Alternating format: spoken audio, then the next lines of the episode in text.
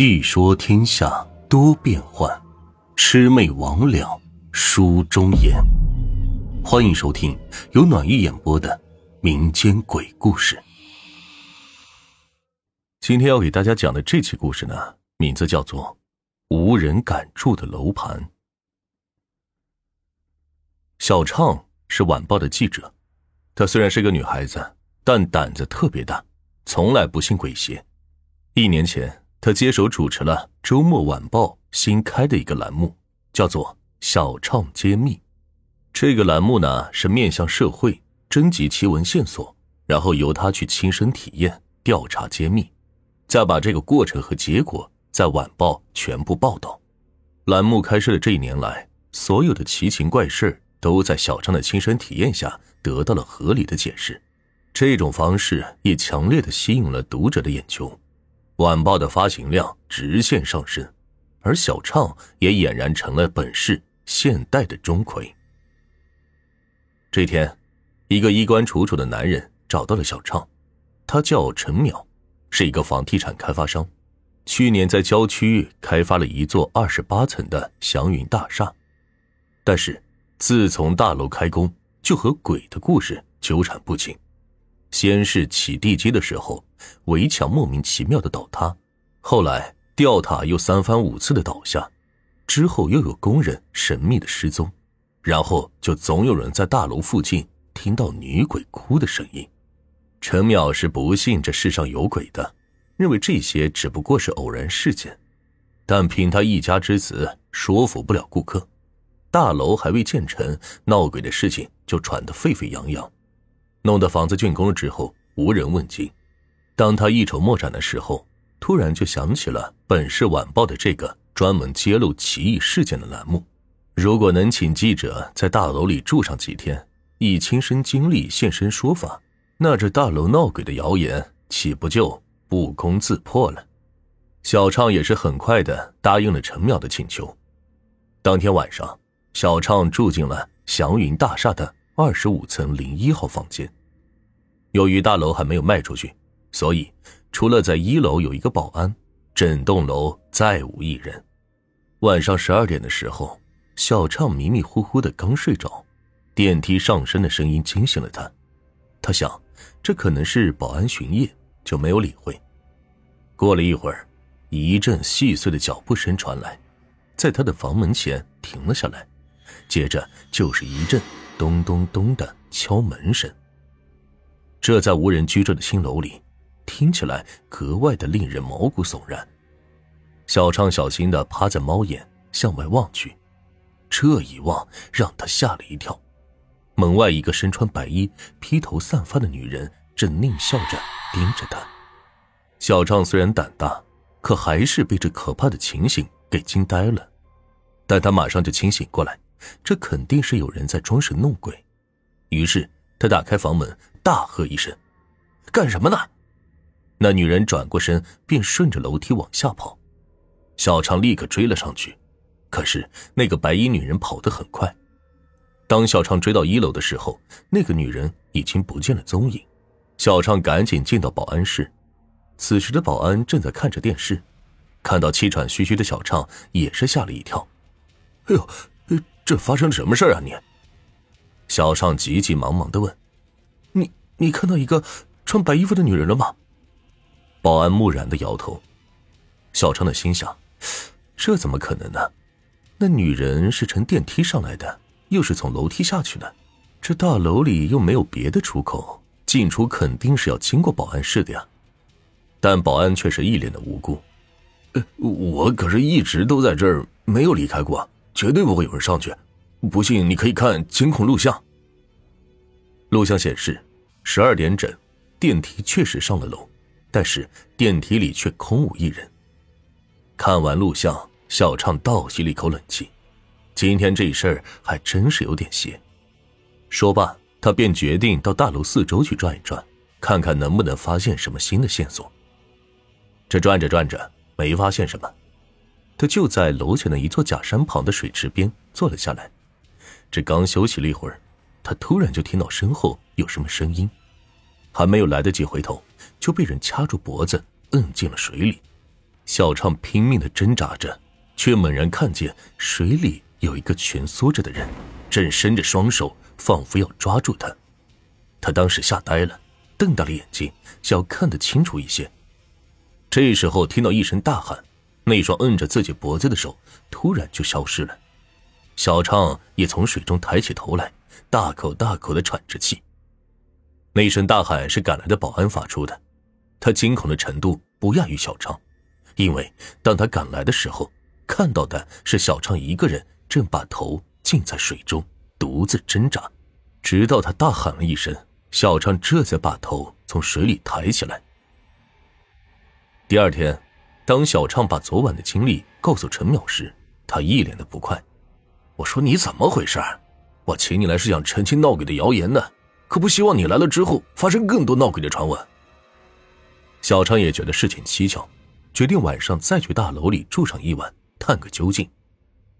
小昌的这次经历引起了男友高阳的不安，他告诉小畅不能再独自去冒险，今晚他无论如何要陪在小畅身边。男友的关心很是让小畅感动，他也就同意了高阳的要求。当天晚上。两人就一起住进了上次的房间，检查了所有的门窗之后，在确定万无一失，这才上床睡觉。也许是有人陪在身边的原因，小畅很是放松，很快就进入了梦乡。到了半夜，他好像听见有个声音在叫自己：“小畅，小畅。”他猛地睁开双眼，旁边的床上是空的，高阳不见了。同时，一个恐怖的声音在叫着：“小畅，救救我！”小畅猛地发现，这声音竟然是高阳的。小畅打开灯，眼前的情景把他给惊呆了。只见地上一连串的血脚印，从大门一直开始延伸到了客厅的窗台上，而高阳正趴在窗台上，半个身子已经探出了窗外。他两手紧抓着窗框，正在苦苦的支撑。而那窗外却空无一人，小昌赶紧扑了过去，紧抓着高阳往回拽。经过一阵努力，两人就这样一起跌倒在了地上，惊魂未定的喘着粗气，好久才稍微稳定下来。小昌就问高阳：“这是发生什么事了？”高阳惊恐的回答：“我我也不知道，睡着睡着就被什么东西给拖到了窗户边。”两人就此检查了房间，所有门窗都是锁得好好的，根本进不来人。可是那串血脚印却清清楚楚的印在那儿。小昌第一次感觉到了害怕，他拉着高阳的手，慌张的说：“我，我们还是赶紧离开这里吧，说不定这世上真的有鬼。”到了周末，本市的读者都注意到了报纸上没有小畅的文章，原来他请了长假躲在家里。这一次的经历让他的无神信仰几近崩溃，他想自己恐怕很难再将“小畅揭秘”这个栏目给做下去了。同样绝望的还有陈淼，他本来想借着这个栏目来证明自己的楼盘并不闹鬼，没想到适得其反，走投无路的陈淼开始考虑将大楼赔钱出手。半个月后的一个晚上，小畅突然接到一个陌生女人的电话。去祥云大厦二五零一房间看看吧，你要找的鬼就在那里。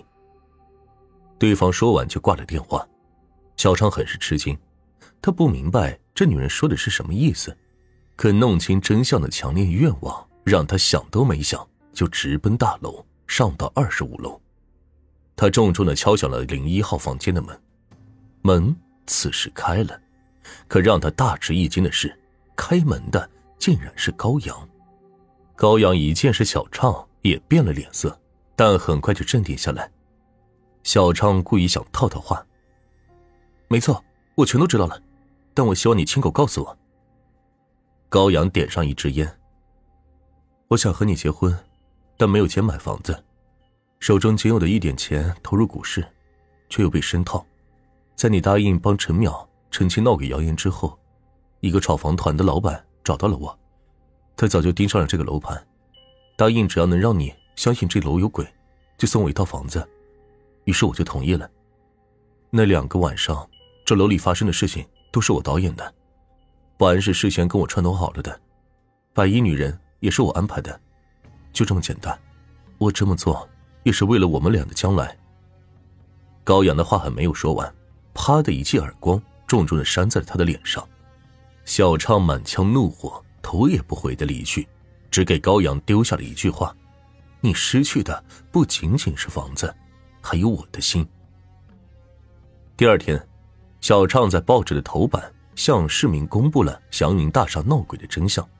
他在文章的结尾告诉大家：世界上没有鬼，真正的鬼在人的心里。陈淼兴冲冲的来找到小畅，把厚厚的一沓人民币放在了小畅面前，说是给他的报酬。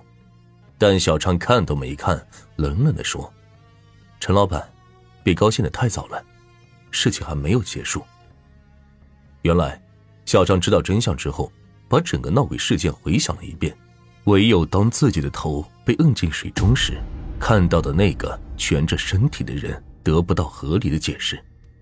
联系到大楼之前出现的怪异情形，他猛然想到了神秘失踪的民工。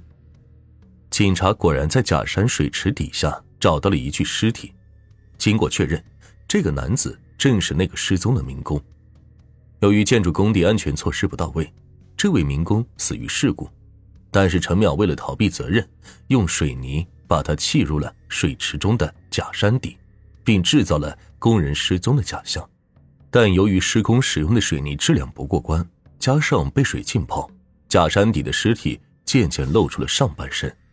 小畅被人摁进水中，正好看到了这个人。